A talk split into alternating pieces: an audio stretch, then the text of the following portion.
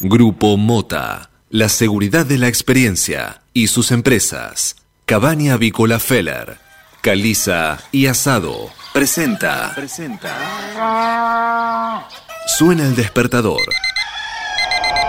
Y también suena un clásico. Clásico. Cátedra Avícola y Agropecuaria. Desde 1956, la más completa información para el campo argentino.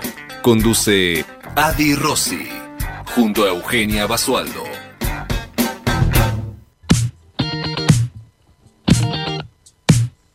Muy buenos días, señoras y señores. Bienvenidos a esta nueva edición de Cátedra Avícola y Agropecuaria. La de este miércoles, la de este miércoles, eh, y un miércoles de miércoles, ¿no, Sononero? ¿Cómo, cómo dice que era? Miércoles 7 de diciembre. Eh, hoy estamos esperando que llegue Agustín para que nos cuente si hay mundial, si no hay mundial. Eh, todo el mundo está con el tema del mundial y también con el tema de Cristina, ¿no? Que al final dieron seis años de condena y hay que ver qué pasa. Pero bueno, un miércoles interesante. Buenos días, señorita Eugenia Basualdo. ¿Cómo dice que le va, niña? Le va, no le va. Está sin luz, Eugenia, con lo cual debe estar pasando un momento de miércoles, un miércoles de miércoles, pero bueno, así estamos. Señores, una mañana medio nublada, eh, la temperatura aquí en la ciudad de Buenos Aires es de 25 grados 8 décimas, eh, la humedad 66%, la presión 1011 hectopascales, el, soplo, el viento sopla del norte a 13 kilómetros por hora y la visibilidad óptima 10 kilómetros. Máxima estimada para hoy 10, 36 grados. 36 grados. ¿Qué me, qué me dice, Noero? Mucho calor, Alberto, mucho calor. Mucho calor, mucho calor, sí. Y, y para usted, le cuento, usted viene de una noche, una noche agitada, ¿no? Vengo de una noche de fiesta, sí, con celebraciones y, y bueno, para cortar la semana, ¿no? Me parece muy bien. 26 grados 3 décimas de temperatura la térmica, porque hay térmica, 27 grados 3 décimas aquí en esta bellísima ciudad de Buenos Aires. Para hoy les decía mínima de 25, ya la superamos, máxima de 36. Eh, algunas lluvias por la mañana que no se están dando. Eh, mañana jueves, mínima de 24, máxima de 36, eh, con, ya con un poco de sol. El viernes eh, con lluvias por la tarde-noche, mínima de, 20 de 24, máxima de 34. eh, y el sábado y domingo tendremos eh, lluvia para el domingo de la noche. Así que hasta el domingo de la noche no va a llover. Así estamos.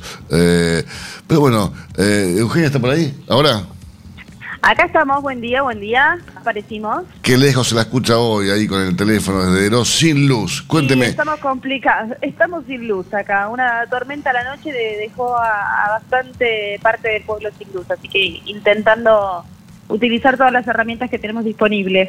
Me parece muy bien. Basualdo, ¿qué se siente volver a, a la época de Cromañón donde no había luz? Porque digo, eh, ya empezamos con los cortes de luz desde muy temprano, ¿no? En, en Argentina este año. La verdad que sí, rarísimo. De, de todas maneras, esto no es por, eh, por el consumo o el exceso de consumo, sino por una tormenta que tampoco fue tan importante como para que haya un corte de luz tan eh, tan severo. Pero bueno, veremos si, si lo resuelven en estas próximas horas. De todas maneras, sí. eh, a cuidar también un poco la energía y el uso de los productos electrónicos porque empieza ya la temporada de alto consumo y como consecuencia eh, ya vamos a ver eh, los primeros cortes del año o de la última, la última etapa del año. Ya se termina, ya se termina este año. eh, un año que se pasó volando, como decíamos eh, siempre, ¿no? Un año que empezó con muchas novedades.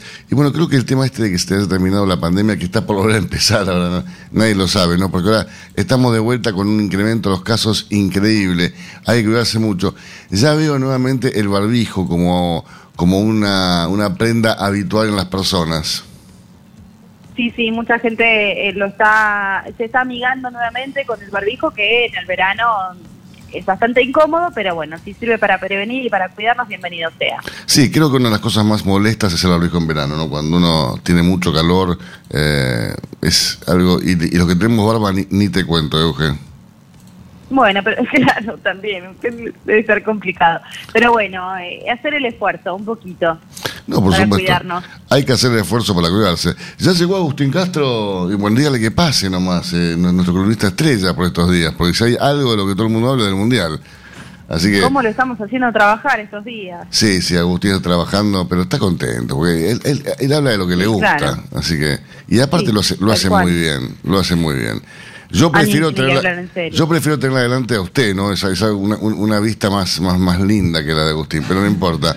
¿Cómo estás, Agus? Buen día. Es lo que hay. Buen, buen día, Adi, buen día, Euge, Manu en la operación y a toda la gente que escucha el programa. El tipo, el tipo ya tiene radio en, en- en- en- en su sangre, pero vamos a presentarlo Se como corresponde. Ahora, en Cátedra Avícola y Agropecuaria, Espacio Mundialista. Todo lo que tenés que saber de la Copa del Mundo. Lo escuchamos, Agustín. Bueno, Adi, eh, ayer se jugó otra, bueno, los, los partidos del Mundial, ¿no? Hoy no, por primera vez desde que arrancó, desde el 20 de noviembre. Te iba a decir, hoy raro. sí, no, hoy no. raro, no hay partidos, mañana tampoco. Pero bueno, ayer sí, ayer hubo un batacazo y justamente ayer charlábamos en el programa cuando te comentaba que jugaban Marruecos y España. Y vos me decías como que no, no, no había posibilidad más o menos de que pase Marruecos.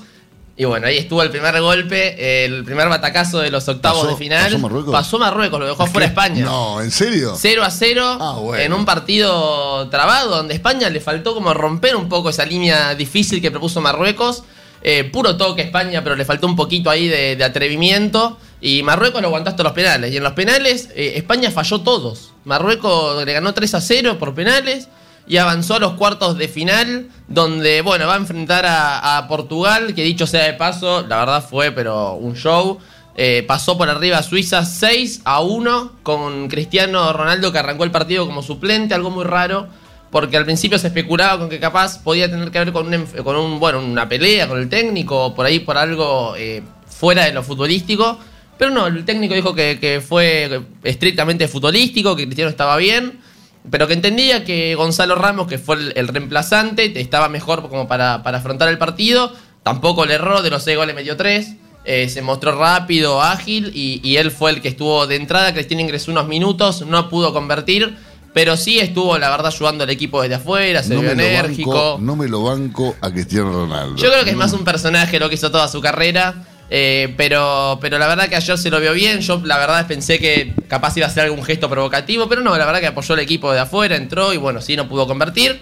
Pero bueno, fue una paliza. Suiza no, no, no estuvo a la altura. Y ahora van a enfrentarse Portugal y, y Marruecos en los cuartos. Así que bueno, ya tenemos todo definido eh, cómo van a ser los cuartos de final. Este viernes a las 12, Brasil-Croacia. Y un poquito más tarde nosotros, a las 4 de la tarde, Argentina va a enfrentar a Países Bajos. El sábado, Marruecos-Portugal a las 12 primero. Y a las 4 de la tarde, Francia-Inglaterra, que es un partidazo. Ahora, lo de Y- Marruecos, España, ¿cómo, cómo terminó el partido? 0 a 0. Ah, por penales. Por penales. Ah, bueno, está bien. Y erró todos eh, los penales España, no, no metió ninguno. ¿En serio? Se erró todo. Así que España no ni por penales tuvo la chance de convertir en el partido. Y Marruecos de 3 a 0 y, y se acabó la historia. Y bueno, y España con muchas críticas es el técnico Luis Enrique. Porque tuvo una particularidad durante, este mundial que él dijo que iba a empezar a streamear. Entonces, eh, en sus tiempos libres, aparecía en internet, bueno, hablando en vivo con la gente y con, y con todos lo- los seguidores. Eh, y bueno, fue algo que a los medios no le gustó a nadie, empezaron a pegarle, a decir que por ahí en los tiempos libres tenía que tratar de analizar otras elecciones o, o encontrarle la vuelta. De hecho, hace poquito jugó a Brasil y le estaba streameando hablando en vivo con la gente y le pegaron bastante. Y, y bueno, ahora, eh, ahora que quedó eliminado, imagínate lo que decían, ¿no? Eh, le pedían, le decían, ¿por qué no renuncia por stream? Empezaban como las chicanas. Ah, bueno. Eh, y bueno, y el técnico igual muy bien, la verdad que se bancó todo, eh, no, nunca dijo nada y ahora, y ahora ayer cuando quedaron eliminados salió contento a decir que era un deporte donde Marruecos jugó mejor y que no había que dramatizarlo tanto ¿Lo básicamente. hizo por streaming eso? No, no, eso lo dijo con periodistas. Pero bueno, ayer justamente sí lo chicanearon con que bueno y que renuncie por streaming, así que bueno, veremos qué pasa, si sigue o no al frente de- del equipo. Después novedades con la selección argentina, que es lo que nos compete. Eh, Di María entrenó al final con el equipo, así que seguramente va, va- va a jugar, no sé si de titular, pero sí va a estar disponible para Scaloni. Después, bueno, Papu Gómez, como dijimos ayer, tiene el 15 de tobillo. Ahora fue. Seguramente va a estar afuera, pero eh, lo probó a Paredes, el técnico, como 5. ¿Y por qué te cuento esto? Porque estamos todos enamorados de Enzo Fernández, la verdad, Sí, está jugando increíble. totalmente. Pero probó un equipo, ensayó un equipo sin Enzo Fernández y con Paredes de 5. Y después ensayó otro donde estaba Enzo Fernández compartiendo cancha con Paredes. Así que bueno, ¿Enzo vamos a Fernández ver. que juega? De 5, de De volante central. Y lo sacó, en su, lo sacó a él del puesto y puso a Paredes. ¿Y por qué? No se sabe si tendrá que ver con que lo querrá en un segundo tiempo o por qué puede llegar a cero. Capaz lo ve mejor a Paredes simplemente.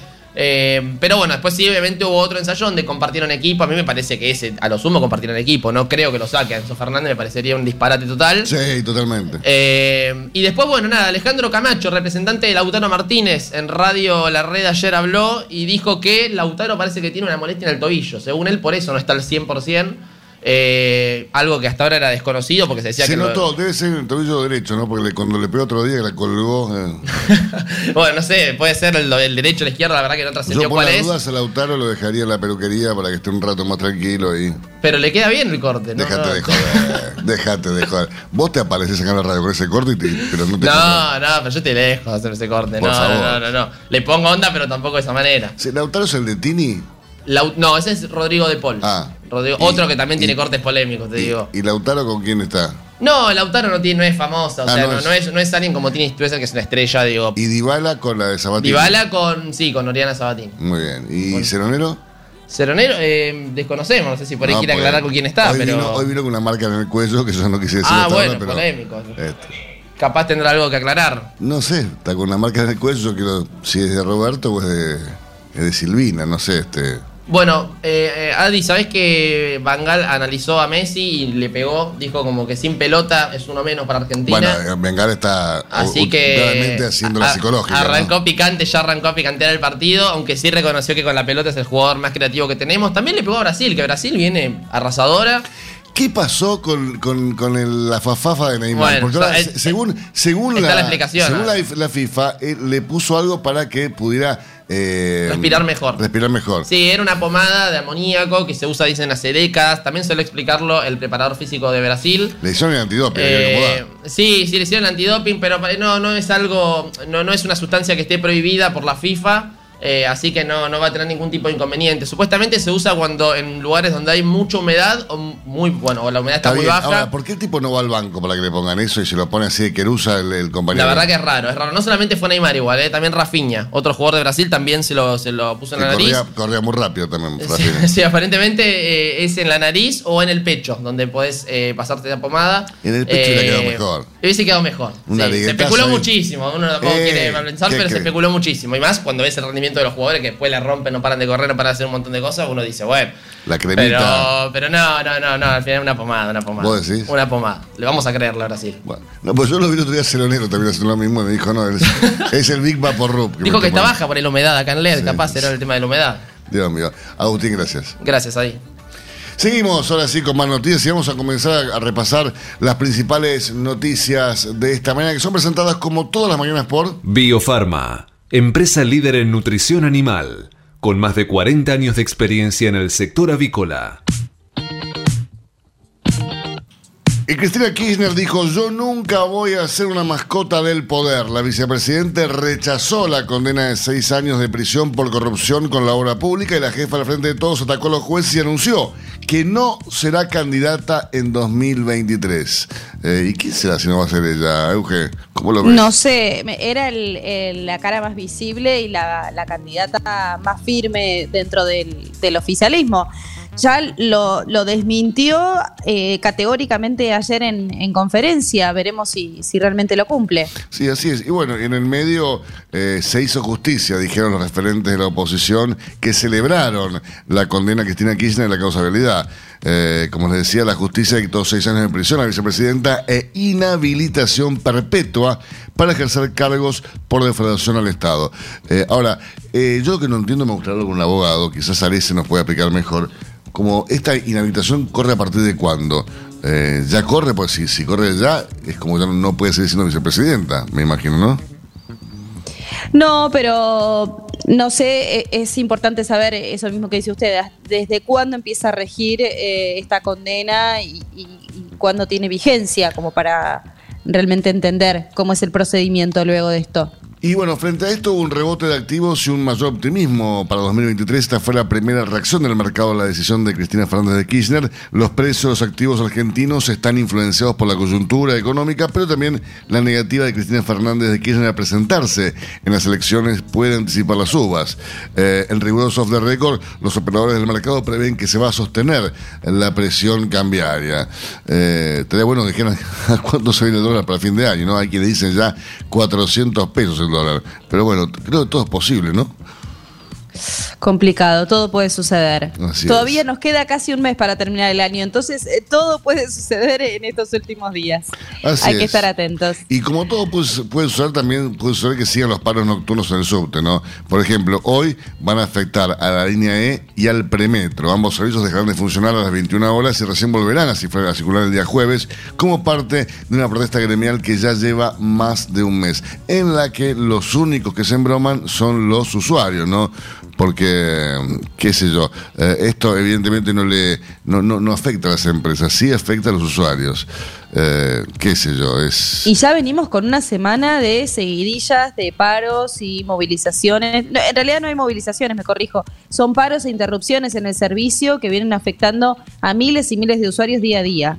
Está eh, complicada la circulación y ya en esta altura del año, donde todos estamos cansados, donde ya la paciencia eh, tiene su límite, esto complica aún más, Así ¿no? es. El día a día. Y pese a la promesa del gobierno de no modificar el potenciar trabajo, el plan potenciar trabajo, que es, es un plan que es para que no trabajes, ¿no? Pero paradójicamente Ah, se llama bueno. potenciar trabajo. Los movimientos sociales marcharán al obelisco. También piden el cobro del medio aguinaldo y que no se den de baja a los 250 mil beneficiarios que la FIP detectó con incompatibilidad. O sea, los tipos tienen un plan que se llama potenciar trabajo, que es para que no trabajen. Como quieren al medio aguinaldo, van a marchar. Y como quieren también que a los tipos que tienen, eh, además de recibir ese plan, tienen propiedades, yates, aviones, quieren que no les den de baja el plan. Es joda, eh, la verdad que es una joda. Este, nos toman el pelo de acá a la China. Pero bueno, así estamos. Atención porque para estos próximos días se viene una ola de calor. Hay alerta naranja en la ciudad de Buenos Aires y el conurbano bonaerense. Esto lo advirtió el Servicio Meteorológico Nacional que emitió un nuevo aviso en una jornada en que las máximas temperaturas van a estar oscilando entre los 29 y los 36 grados. Esto asociado un poco a lo que veníamos comentando en el inicio del programa. Yo ya, estoy con todos los servicios... eh, funcionando. Ya estoy con luz, Rosy, así que estamos óptimos. Pero lo que conversamos en el comienzo del programa era esto, ¿no? El excesivo consumo hace que eh, también los productos electrónicos no resistan, que las conexiones eléctricas no resistan y se empiezan a sentir ya los primeros apagones en la ciudad como consecuencia de- del exceso de temperatura. Así es. Mientras tanto, vamos a comenzar a repasar las portadas principales matutinos de nuestro país, que son presentados como todas las mañanas por... Biofarma, empresa líder en nutrición animal, con más de 40 años de experiencia en el sector avícola. ¿Qué dicen las portadas de los principales diarios? Entérate en Cátedra Avícola. Auspicia Biofarma. Y hoy la mayoría de los peri- periódicos de nuestro país tienen en su portada como protagonista a la vicepresidenta Cristina Fernández de Kirchner. Tal es el caso de la portada de la Nación para este miércoles 7 de diciembre. Un fallo histórico, seis años de prisión e inhabilitación perpetua a Cristina. Inédita condena por corrupción. El tribunal la declaró culpable de defraudación al Estado, pero le absolvió los cargos por asociación ilícita y la vicepresidenta no irá presa porque tiene fueros y porque puede apelar. Báez recibió la misma pena y debido fue absuelto. Te joda. Eh, la fotografía que ilustra la portada casi entera del Día de la Nación la tiene Cristina Fernández de Kirchner del Senado tras escuchar la condena y dijo, no voy a ser candidata a nada. La vicepresidenta descalificó la justicia y dijo que no se postulará en 2023. Y la oposición habla de un cambio de época. Juntos por el Cambio celebró el fallo, el presidente lo rechazó. Así es. En el deporte, en el ámbito deportivo, España, pena máxima. Los penales desataron una fiesta en Marruecos. Con el arquero Bono como héroe, los africanos ganaron la serie y pasaron a cuartos de final. Portugal no extrañó a Cristiano Ronaldo. Arrolló 6 a 1 a Suiza con tres goles del jugador que le quitó el puesto a Cristiano Ronaldo. Y proponen subir un 48% del gas a hogares de altos ingresos. Sería el resultado a partir de 2023 de quitarle todo el subsidio a ese segmento, según lo que planteó el gobierno en una audiencia pública. Repasamos la portada de Clarín, también, al igual que la mayoría de los matutinos, la tiene Cristina como protagonista en su portada. Tema del día para Clarín, eh, Cristina Kirchner fue inhabilitada para ocupar cargos públicos. Con un fallo histórico, Cristina, condenada a seis años por corrupción, anunció que no será candidata a nada en 2023. Redacciones políticas. El peronismo salió en bloque a apoyar a la vice y la oposición celebró la sentencia. 84 mil millones de pesos. Este es el monto del perjuicio al Estado por el cual fueron condenados Cristina, José López y Lázaro Báez. Y me parece que se quedaron cortos, ¿eh? pero bueno. Debido, absuelto. Según los jueces, el exministro de Planificación no formó parte de ese esquema de corrupción. Repercusión mundial. Los diarios más importantes reflejaron la condena en sus portadas. También la fotografía que ilustra la portada en este caso tiene que ver con Cristina Kirchner. Desde el Senado está diciendo no con sus dedos a nada. De su despacho en el Senado, Cristina casi a los gritos aclaró que no se postulará a ningún cargo en la próxima elección. España fuera, batacazo de Marruecos. La Roja falló tres penales, uno dio en el palo y los otros dos los atajó Bono, que fue el héroe del día. Festival y goleada de Portugal, 6 a 1 a Suiza. Sin necesidad de Cristiano que arrancó en el banco. Señores, repasamos las principales noticias del día. Tuvimos nuestra columna estelar con Agustín Castro que nos contó en qué pasa en el Mundial hoy por hoy, qué va a pasar los días que vienen. Y también repasamos las portadas principales matutinos de nuestro país. Hacemos una pequeña pausa en instantes. Regresamos con más informaciones para ustedes. Hasta las 9. Cátedra Avícola y Agropecuaria. El compacto informativo más completo del campo argentino. El campo evoluciona, Galicia Rural también. Cada vez más marcas usan nuestra nueva plataforma para que puedas comprar tus insumos agrícolas de forma más segura. Haz tu pedido con las insumeras y nuestra mejor financiación. Y la aprobás en Office Banking o la app. Conoce más en bancogalicia.com. Galicia Rural, siempre junto al campo. Pulvac Mix 6 de Zoetis. Es una vacuna en emulsión oleosa, diseñada para proteger contra las cuatro enfermedades más importantes de una sola vez. Enfermedad de Newcastle, síndrome de la caída de postura, bronquitis infecciosa y coriza infecciosa serotipos A, B y C. Administrar una dosis vía intramuscular entre la semana 15 y 22 de vida del ave para su uso en reproductoras pesadas, reproductoras livianas y ponedoras comerciales. Presentación de mil dosis. Zoetis. Por los animales. Por la salud. Por usted. ¿Sos fan de la carne vacuna? Entra en www.carneargentina.org.ar y encontrá los mejores tips, trucos y recetas para preparar la mejor carne del mundo y disfrutarla en familia y con amigos. Somos radio en vivo, somos podcast, somos música, somos noticias, somos cultura joven. Somos Radio LED.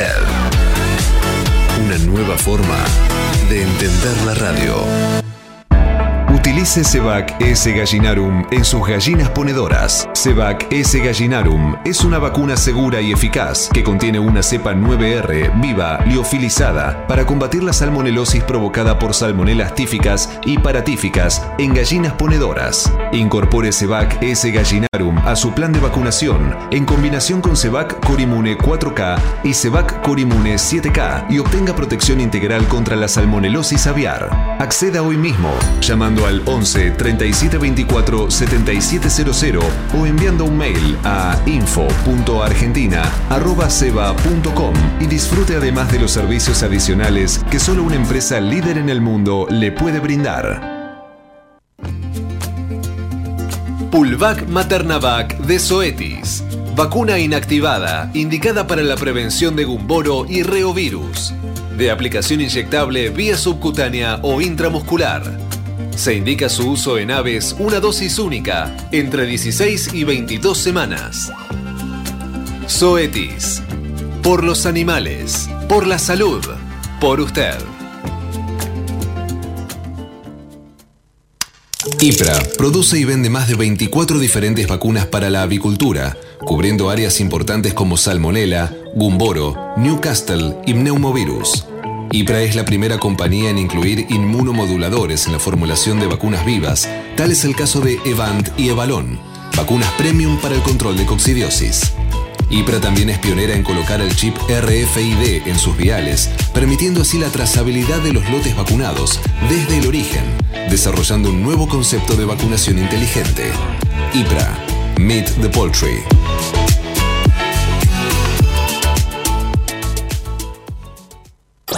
Hasta las 9. Cátedra Avícola y Agropecuaria, el compacto informativo más completo del campo argentino. Mercado Agroganadero de Cañuelas.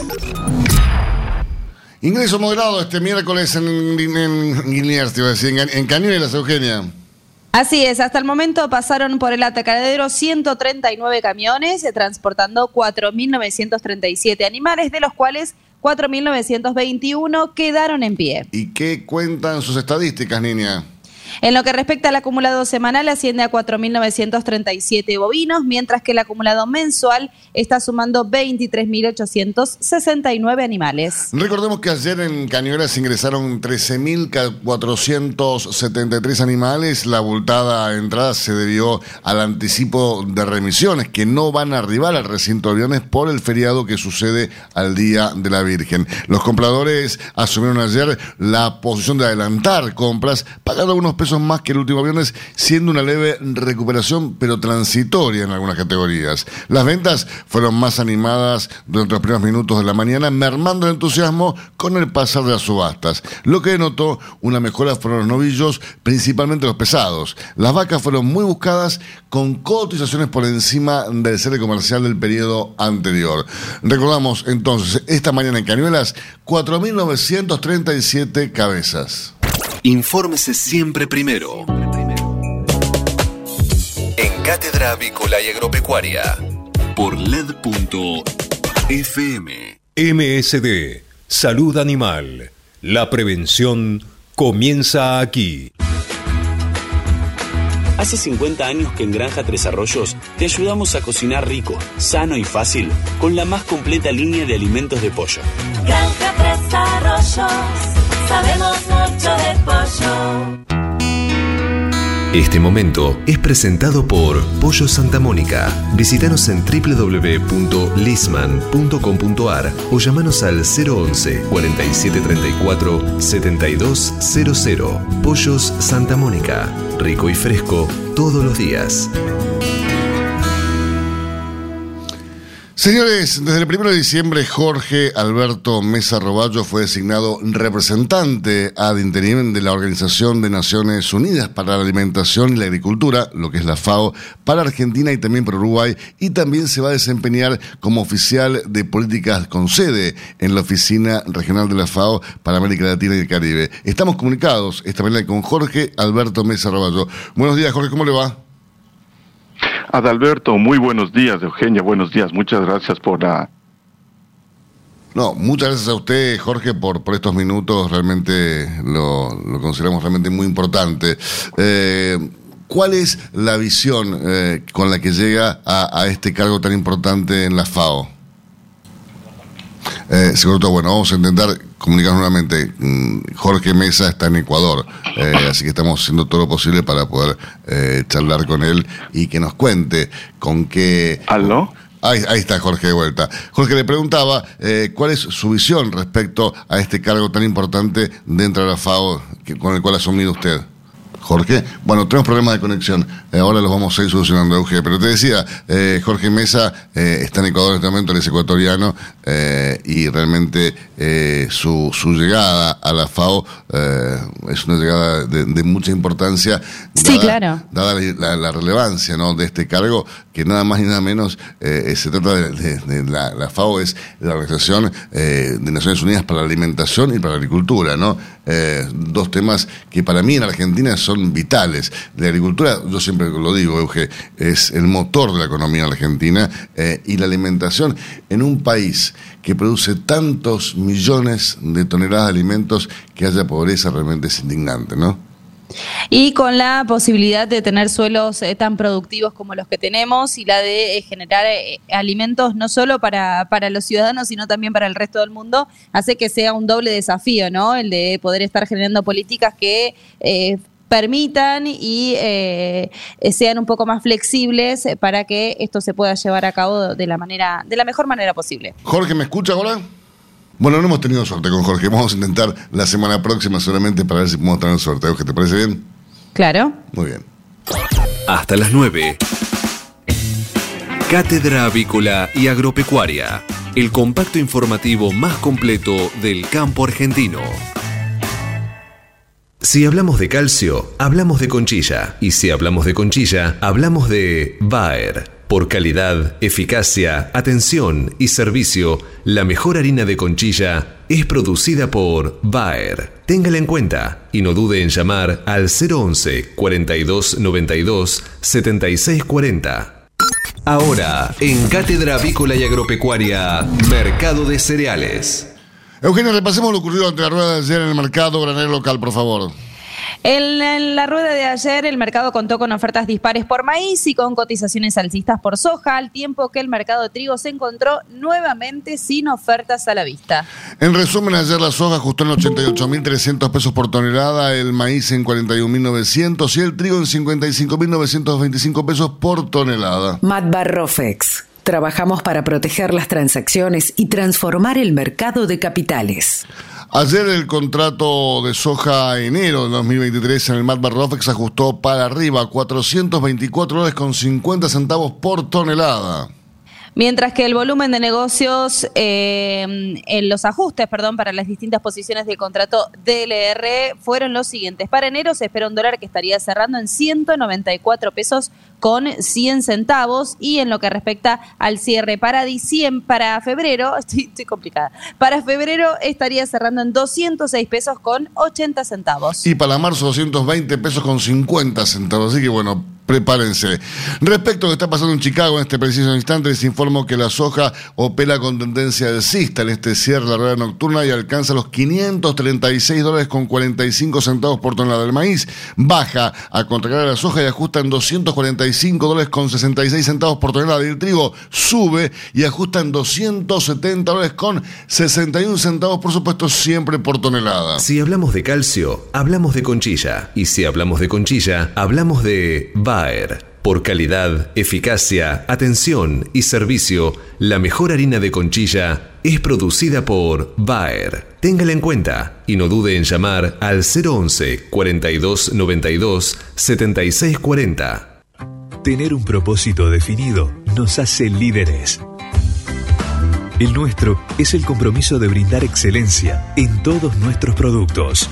En Grupo Mota, desde hace 60 años, estamos perfeccionando la cadena de valor de la avicultura. Grupo Mota, la seguridad de la experiencia. Una cadena sana de producción de alimentos comienza aquí. MSD Salud Animal. Este momento es presentado por Pollo Santa Mónica. Visítanos en www.lisman.com.ar o llamanos al 011 4734 7200. Pollos Santa Mónica. Rico y fresco todos los días. ¿Cómo le va mi amigo doctor Héctor Arece? Ya lo extrañaba. Le voy a contar algo personal, ¿no? Buen día, Alberto. ¿Cómo están? Un saludo a la audiencia. ¿Cómo están todos? Y a ver, eh, no sé si estoy sorprendido por la condena eh, de seis años a la vicepresidente, eh, por la absolución de debido, si porque Marruecos le ganó por penales a España. ¿Qué quiere que le diga? Un miércoles raro. Es un miércoles extraño, es un miércoles distinto, diríamos. bueno, de respecto a lo que me está señalando, yo creo que más allá de, de, qué lado uno se ponga de esta cosa tremenda que está ocurriendo en todos los países, incluido la Argentina desde hace tiempo, que es la grieta, del lado que se ponga, lo único importante es que funcione la institucionalidad. más allá de los intentos que uno pueda hacer o que una de las facciones pueda hacer para desacreditar a la institucionalidad. No hay otro camino, Alberto, que las instituciones funcionen. Pero doctor, si yo te, quiero hacer una pregunta, porque yo, a ver, sabes que de derecho entiendo poco y nada, eh, no es mi especialidad, pero digo, si la vicepresidenta fue condenada eh, para la in- inhabilitación perpetua de ejercer cargos públicos, eh, ¿cómo puede seguir siendo vicepresidente entonces? O presidente de la Cámara- de- del Senado, ¿cómo puede seguir ejerciendo esos cargos? Bueno, eh, yo tampoco sé mucho de derecho. Con el paso del tiempo uno empieza a entender menos de derecho, pero más allá de la anécdota o el chiste, te diría lo siguiente. Eh, una sentencia para que pueda ser, digamos, eh, ejecutada, debe quedar firme. Para quedar firme, eh, esto de garantizarle los derechos a todos también le involucra a un delincuente, con lo cual tiene que quedar firme, quiere decir, no tiene que entrar, tiene que haber transcurrido el tiempo que tiene establecido el procedimiento para apelar, ¿se entiende? Entonces, transcurrido ese tiempo, quedará firme. Si esta, eh, esta persona apela, como evidentemente parece que va a ocurrir, eh, esa sentencia no queda firme, entonces sus efectos quedan en suspenso. Ajá. ¿Está? Esto es lo que ocurre, digamos, en este caso particular, digamos, ¿no? Eh, es un tema técnico, te diría, Alberto. Eh, pero yo creo que tiene un doble efecto esto. Discúlpame, discúlpame a todos que estoy en la calle, pero estaba llegando a una reunión en esta época del año tarde, digamos. Sí, pero siempre, Eh, son todas reuniones juntas ahora, doctor Acostumbrate. Sí, por eso. Entonces, decía, eh, en este sentido, me parece que lo que es importante es la señal, Adalberto.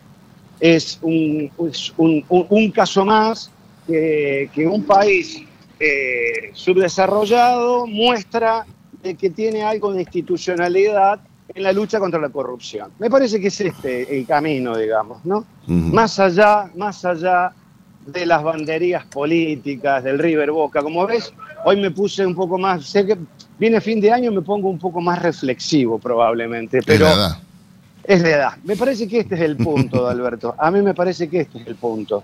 Eh, y, y- y creo que va a haber muchos cambios en términos institucionales en la región eh, y, hay que prestarle atención. Me, sorprendió mucho dos noticias que una salió en The Economist y otra, otra más salió en un diario de circulación en Brasil, y son los, el cambio de tendencia que Lula ha impuesto, le ha imprimido a su discurso respecto a la vinculación con el mundo, que es uno de los temas que hemos abordado muchas veces en tu columna. Creo que vamos a asistir a muchos cambios y lo que estamos viviendo acá, Alberto, son aspectos de, te diría, de, de las consecuencias de un ciclo, digamos, ¿no? Es decir, esto es lo que a mí me parece. Y es importante este, este, este cierre de ciclo o este, esta, transición hacia otro tipo de, de- política o, o- de tipo de gobierno, ¿no? A ver, eh, el, el Estado ha, atacado de manera visceral a, la justicia eh, y sin embargo la justicia se ha expedido, eh, no sé si, en la medida que todos esperábamos, pero al menos eh, ha condenado un acto de corrupción. Lo que sigue faltando, Héctor, es que el Estado tome eh, cartas en el asunto en lo que corresponde a la economía del país. En el ámbito que nos compete, tanto a vos como a mí, es, es algo increíble que las empresas no puedan importar insumos, que no puedan importar tecnología, que sigan, sigamos a- afuera del mundo. Porque no, no. Hola. Sí, ¿me escuchás? Sí, te escucho perfecto, Eh, sí. Porque se- seguimos afuera del mundo, Héctor. No podemos importar absolutamente nada y con eso se complica que sigamos produciendo. Estoy totalmente de acuerdo con vos. Eh, vuelvo a insistir con algo que decía. Creo que es un final de ciclo, pero me parece que es, el, fin de algunas cosas. Eh, nosotros en los 90, Alberto, habría que repasar los, diarios de la, época. Nos habíamos puesto de acuerdo que el Estado era mal administrador y el Estado interviniendo en la economía no era una buena garantía de inversión y de desarrollo. ¿sí? Varios años después volvimos sobre lo mismo. ¿Por qué? Porque una forma de entender la política es justamente esa, es hacerse dueño de las estructuras económicas. Hoy si vos mirás realmente la economía, Alberto, No debe haber país más socialista en Sudamérica que este. El 70% o el 60% del manejo de los hilos económicos está en manos del Estado. Solo queda, ¿qué, qué, qué aporta el Estado al PBI y cuánto tienen que hacer los privados para sostener la economía? Pero vos escuchaste las últimas declaraciones de estos grupos sociales eh, a los cuales le quitaron 250 mil planes de... eh, a mí me, resulta gracioso el nombre, no potenciar trabajo. El plan se llama potenciar trabajo y es para que la gente no trabaje, ¿no? O sea, es algo rarísimo. Pero bueno, resulta que estos muchachos que reciben el plan potenciar trabajo tienen, algunos de ellos tenían barcos, eh, autos, propiedades, tenían sueldos o tenían más de un plan. Y eh, eh, el organismo que se los da dijo, muchachos, ustedes no pueden recibir más planes. Bueno, ahora parece que van a hacer una marcha, un piquete en el obelisco esta tarde o al mediodía, porque no solamente quieren eh, que se restituya esos planes, sino quieren que se les aumente y, que, y cobrar el medio aguinaldo. Ahora, esto es joda, me parece a mí. Bueno, es más de lo mismo. A ver, la historia tiene la maravillosa posibilidad de mostrarnos lo que pasa. Adalberto, vos debes recordar que en el, en- antes de la caída del muro de Berlín se descubrieron cosas tremendas en lo que era el este europeo, de cómo vivían los que estaban eh, metidos en el manejo del poder, ¿se entiende? Es decir, eh, tiene que ver con una estructura de, de cómo se conduce una política. Por eso digo, cuando hablo del final del ciclo, de un ciclo, me, me estoy refiriendo a esto. Es no solamente a una concepción, sino una forma de hacer política. Esperemos que sea ese el camino, para que nos lleve a esto que yo te decía que Lula da Silva ya está señalando. Mira, ayer hubo reunión de- de- de- del final de- de- del tras- traspaso de mandato de, Mercosur, en donde ahora la Argentina asumió el mandato. Y, habría que re- re- revisar con mucha claridad eh, hacia dónde va la calle Pou, hacia dónde va Lula en sus nuevas, en sus nuevas versiones. ¿Qué va a hacer Argentina? ¿Qué va a hacer este pensamiento que nos ha cerrado del mundo, que no podemos importar? Te voy a dar un detalle. Vos querés girar dinero al exterior para pagar una beca de tu hija o, lo que sea que tu hija pueda hacer en el exterior, no tenés cómo. O sea, la libertad se cercena de una forma en este país. Y en esta forma de entender eh, la política y de entender el manejo del Estado, que solamente aquellos que están dentro del sistema del Estado tienen los privilegios. Quienes estamos afuera eh, no tenemos esos privilegios. Entonces, el concepto de libertad es distinto. Así es. Esas son las cosas que yo creo que se tienen que empezar a terminar. Héctor, te espero la semana que viene en, en la radio. Eh, No seguramente no. podré visitarlo. Me parece muy bien. te mando un fuerte abrazo, un buen fin de semana. Un saludo a todos. Gracias, igualmente. Utilice Cebac S. gallinarum en sus gallinas ponedoras. Cebac S. gallinarum es una vacuna segura y eficaz que contiene una cepa 9R viva liofilizada para combatir la salmonelosis provocada por salmonelas tíficas y paratíficas en gallinas ponedoras. Incorpore Cebac S. gallinarum a su plan de vacunación en combinación con Cebac Corimune 4K y Cebac Corimune 7K y obtenga protección integral contra la salmonelosis aviar. Acceda hoy mismo llamando al 11 37 24 7700 o enviando un mail a info.argentina.ceba.com y disfrute además de los servicios adicionales que solo una empresa líder en el mundo le puede brindar. Biofarma, a través de su laboratorio de análisis nutricional, FeedLab, brinda los servicios de control de calidad que sus clientes necesitan. Si quiere producir un parrillero pesado, redondo y bien pigmentado, comience por un reproductor COB, una genética para ganar mercado. Garantiza Genave. Frigorífico de Aves Soichu es la empresa preferida por los integrados, porque Soichu les brinda su respaldo y apoyo permanente, además de contar con la seguridad y el compromiso que necesitan. Intégrese con nosotros en Entre Ríos llamando al 034 4415 530 461. En Buenos Aires, comuníquese al 024 7415 66 77 78. Frigorífico de Aves Soichu. Solidez y calidad siempre. Pulvac Maternavac de Zoetis. Vacuna inactivada, indicada para la prevención de gumboro y reovirus. De aplicación inyectable vía subcutánea o intramuscular. Se indica su uso en aves una dosis única, entre 16 y 22 semanas. Zoetis. por los animales, por la salud, por usted. Hasta las 9. Cátedra Avícola y Agropecuaria, el compacto informativo más completo del campo argentino. Fadel te ofrece la posibilidad de seguir la trazabilidad de sus productos, porque a partir de ahora, ingresando a la web www.fadel.com.ar con los datos del envase, podés seguir todas las etapas que han atravesado los alimentos que adquiriste, desde la granja a tu mesa. Seguridad es conocer lo que comemos. Fadel, productos avícolas de calidad. Pollos Noelma, desde hace más de 30 años presente en la mesa de los argentinos y en la actualidad en la mesa de más de 30 países. Visítenos en www.noelma.com.ar.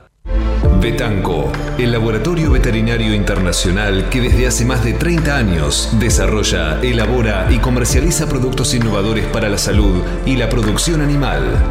Betanco, productos seguros para alimentos seguros. Pulvac Bursaplex de Zoetis. Vacuna innovadora. Complejo antígeno anticuerpo. Viva, liofilizada. Para vacunar aves sanas como ayuda para prevenir la enfermedad infecciosa de la bolsa de Fabricio. Se recomienda por inyección subcutánea al día de edad o vacunación Innovo de huevos embrionados 18 a 19 días usando Embrex Innovoject System. Presentación de 2.000 y 8.000 dosis. Zoetis, por los animales, por la salud, por usted. Cotizaciones del mercado del pollo parrillero esviscerado. Y los valores que vamos a informarles a continuación son presentados como todas las mañanas por Biofarma, a través de su laboratorio de análisis nutricional, FeedLab, brinda los servicios de control de calidad que sus clientes necesitan. Las entregas de esta mañana a nivel mayorista, según las diferentes marcas, pesos y presentaciones, comenzaron a concretarse a partir de los 271 pesos con 50 y hasta los 273 pesos con 75 en el gran mercado metropolitano y desde los 280 pesos con 55 y hasta los 282 pesos con 80 en el interior del país. Por supuesto, esto es por kilo viscerado, masiva y más flete. Cladan es un eslabón fundamental en la producción de los alimentos, agregando calidad y seguridad a los consumidores. IPRA produce y vende más de 24 diferentes vacunas para la avicultura, cubriendo áreas importantes como Salmonella, Gumboro, Newcastle y Pneumovirus. IPRA es la primera compañía en incluir inmunomoduladores en la formulación de vacunas vivas, tal es el caso de Evant y Evalon, vacunas premium para el control de coccidiosis. IPRA también es pionera en colocar el chip RFID en sus viales, permitiendo así la trazabilidad de los lotes vacunados desde el origen, desarrollando un nuevo concepto de vacunación inteligente. IPRA, Meet the Poultry. Hasta las 9. Cátedra Avícola y Agropecuaria. Cuando usted recibe un pollito Mercou, ingresa la mejor genética del mercado y además la certeza de un gran pollo terminado. Llámenos hoy mismo al 011 4279 0021 al 23. Para producir con el mayor ahorro le ofrecemos las campeonas en conversión. Obtenga más huevos con menos alimento, con la genética más avanzada que le brinda la alianza de dos líderes, Cabaña Avícola Feller y Highline International. Comuníquese al 0343 487 6065 o por email a feller arroba grupomota.com. Grupo Mota, la seguridad de la experiencia. Cotizaciones del mercado del huevo para consumo. Y los valores que vamos a informarles a continuación son presentados como todas las mañanas por Biofarma. Más de 40 años brindando excelencia y calidad en sus productos y servicios de nutrición y sanidad animal. Muy bien, Eugenia, valores promedio del gran mercado metropolitano. Los blancos grandes se están negociando desde los 213 pesos a los 227 pesos con 65 centavos. ¿Y los de color? Desde los 226 pesos con 35 a los 240 pesos. Cabaña Modelo es la genética de aves de Calv en la Argentina. Para quienes buscan la última evolución en alta postura, máximos picos y persistencia y más huevos por ave. Los argentinos somos así. Sabemos hacer sacrificios y unirnos en las malas. Los argentinos somos así. Fanáticos, polémicos y apasionados. Somos solidarios, amigos y generosos. Los argentinos tenemos aguante por favor, quédate en casa. Lávate las manos, cocina cosas ricas y sobre todo, cuídate y cuidanos. Caliza, el pollo argentino. En casa, con vos. Este momento es presentado por Pollo Santa Mónica. Visítanos en www.lisman.com.ar o llamanos al 011 4734 7200. Pollos Santa Mónica. Rico y fresco todos los días.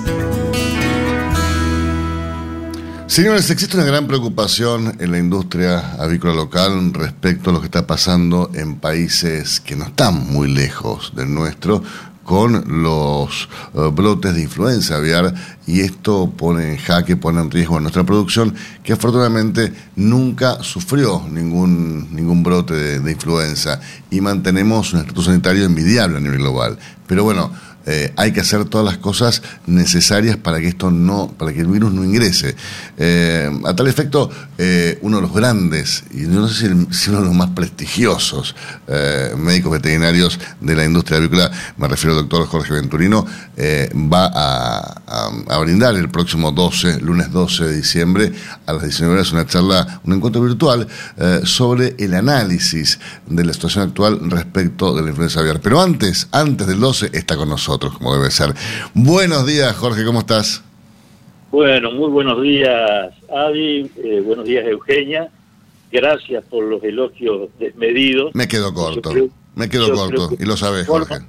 Forman parte más del componente de amistad que de la realidad, No. pero de todos modos te los agradezco. No, vos sabés que el otro día lo, lo hablábamos con, con un, un amigo en común que tenemos y, y decíamos, ahora vos viste cómo es, porque Jorge se pone a hablar y de repente pasan dos horas que el tipo no paró de hablar, no te diste cuenta que pasaron dos horas y te tira todos datos excelentes. Y es real, es real eso, Jorge. Vos cuando, cuando disertás, eh, das mucha información de la buena, de una forma muy, muy eh, entretenida, por llamarlo de una forma.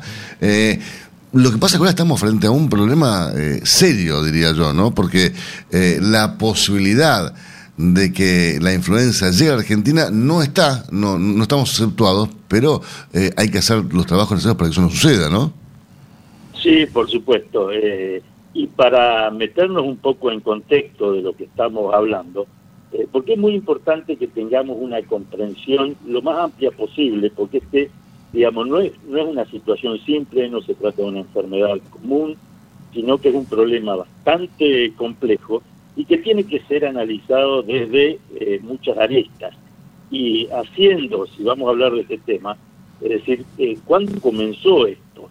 Porque si bien influenza aviar ha existido desde hace muchísimo tiempo, pero hay un hecho inédito dentro de la historia de la avicultura y especialmente de, esta enfermedad. Y nos tenemos que situar en 1997, donde aparece un brote de influenza aviar, hasta ese momento un brote más en Hong Kong, pero con una particularidad, que eh, una persona muere eh, sin diagnóstico. Entonces, en una, en una necropsia, en una autopsia, ¿no es cierto? Nosotros las aves estamos acostumbrados a hablar de necropsia, en una autopsia tardía descubren que en los pulmones estaba presente el mismo virus que estaba produciendo el brote en los mercados de aves vivas. Y ahí, bueno, empezaron a sonar todas las alarmas. Este virus era un virus H5N1 y es la primera vez que se determinaba que el mismo virus de las aves había dado un salto biológico excepcional, contagiando no ya a eh, un, animal de la misma especie, sino un salto tan grande que había saltado de clase. Es decir, pasó de un ave a un mamífero, en este caso eh, una persona. Eh, normalmente lo que nosotros estamos acostumbrados a hacer cuando se producen estas, a, a ver cuando se producen estas mutaciones, es que los virus pasen, y un ejemplo es el COVID, que se cree que vino de un, de un pangolín o del murciélago, pero está saltando dentro de una misma clase, dentro de los mamíferos. El virus del ébola también, identificado en los monos en África, el virus incluso del SIDA también, pero acá se da un hecho inédito, un salto biológico muy importante.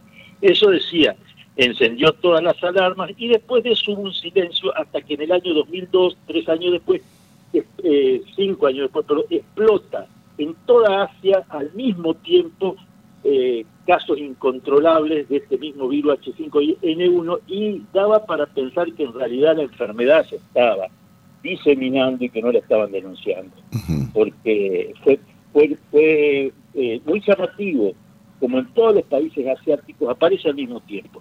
Y a partir de ahí, los médicos, eh, especialmente los epidemiólogos de la Organización Mundial de la Salud, eh, a partir de modelos predictivos, empezaron a hablar de que se venía una nueva pandemia, eh, y esto tomó cuerpo de información en todo el mundo, que después no sucedió, pero sí lo que pasó fue que si uno lee los artículos de esa época, es como que estaban preludiando lo que sí pasó después con el COVID, porque lo que pasó con el COVID ellos pensaban que iba a pasar con influenza aviar.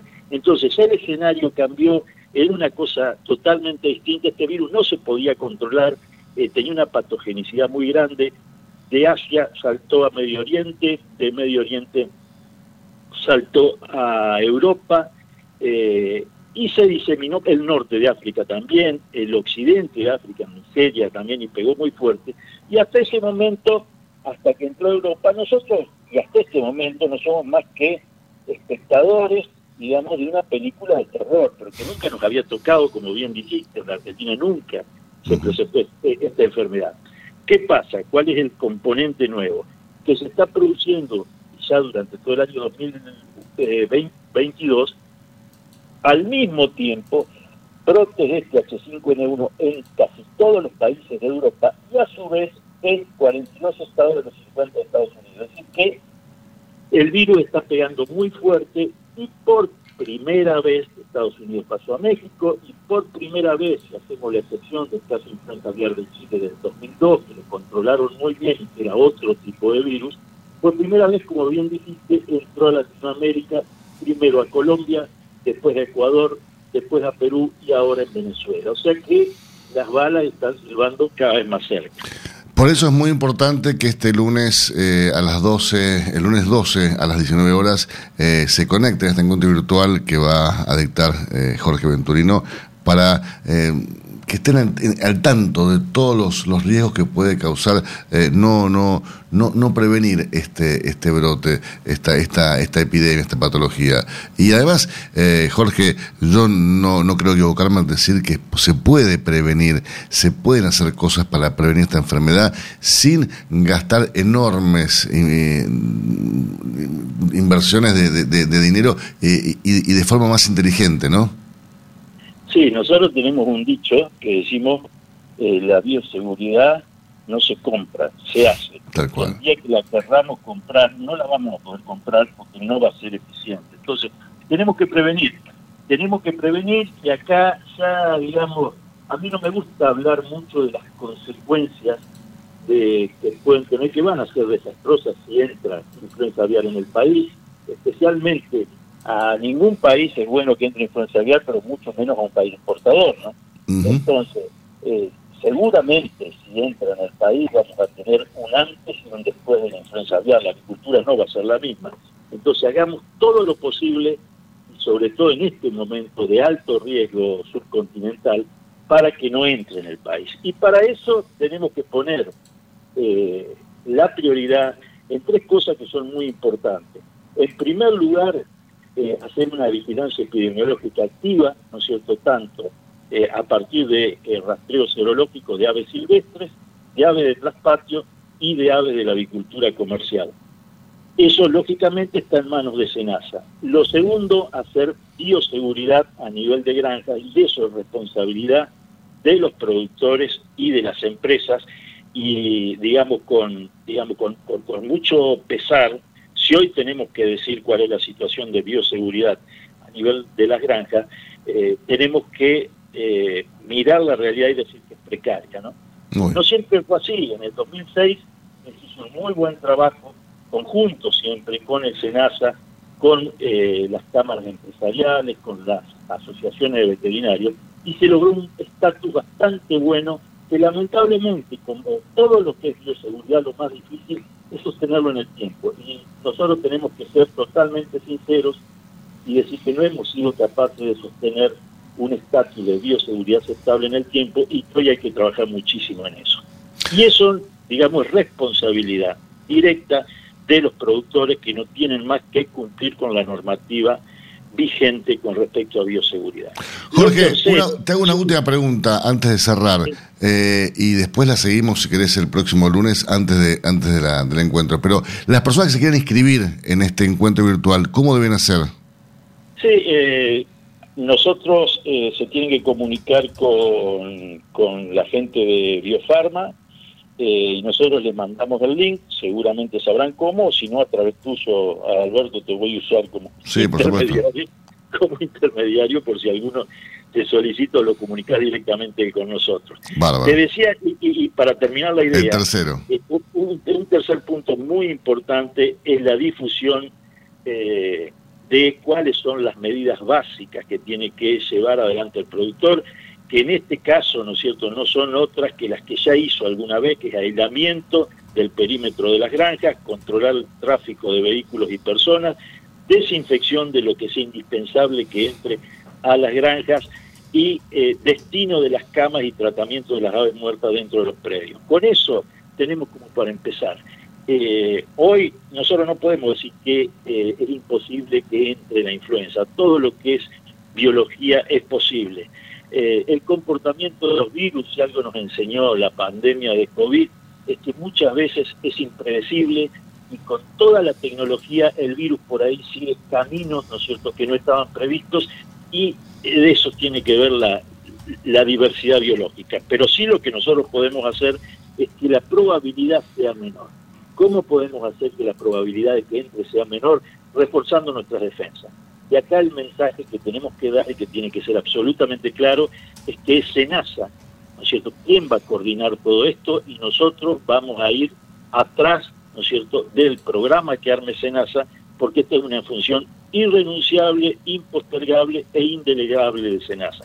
Le vamos a brindar toda la colaboración, eh, tanto los profesionales como las empresas, no me cabe ninguna duda de que las cámaras, porque estamos todos alineados bajo este mismo objetivo que es levantar nuestra bioseguridad. Acá hay que dejar ego, mezquindades, celos, todas actitudes o conductas que son tan propias de la condición humana, pero no es tiempo para eso. Hoy es tiempo de trabajar todos juntos para evitar este problema. Te mando un fuerte abrazo, Jorge, que tengas un gran fin de semana largo y nos encontramos el lunes. Igualmente, un abrazo para vos y saludos a Eugenio. Señores, ahora sí, con esta información, tiempo cumplido. Esto fue Cátedra Avícola y Agropecuaria, con la conducción, dirección y producción general de Adi Rossi y la locución de Eugenia Basualdo.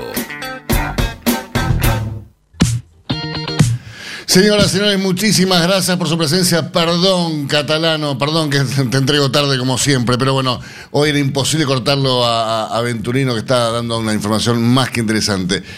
Buen fin de semana largo para todos. Nos encontramos el próximo lunes a las 8 aquí en LED para que Eugenia. Para informarlos primero y mejor. Hasta mañana.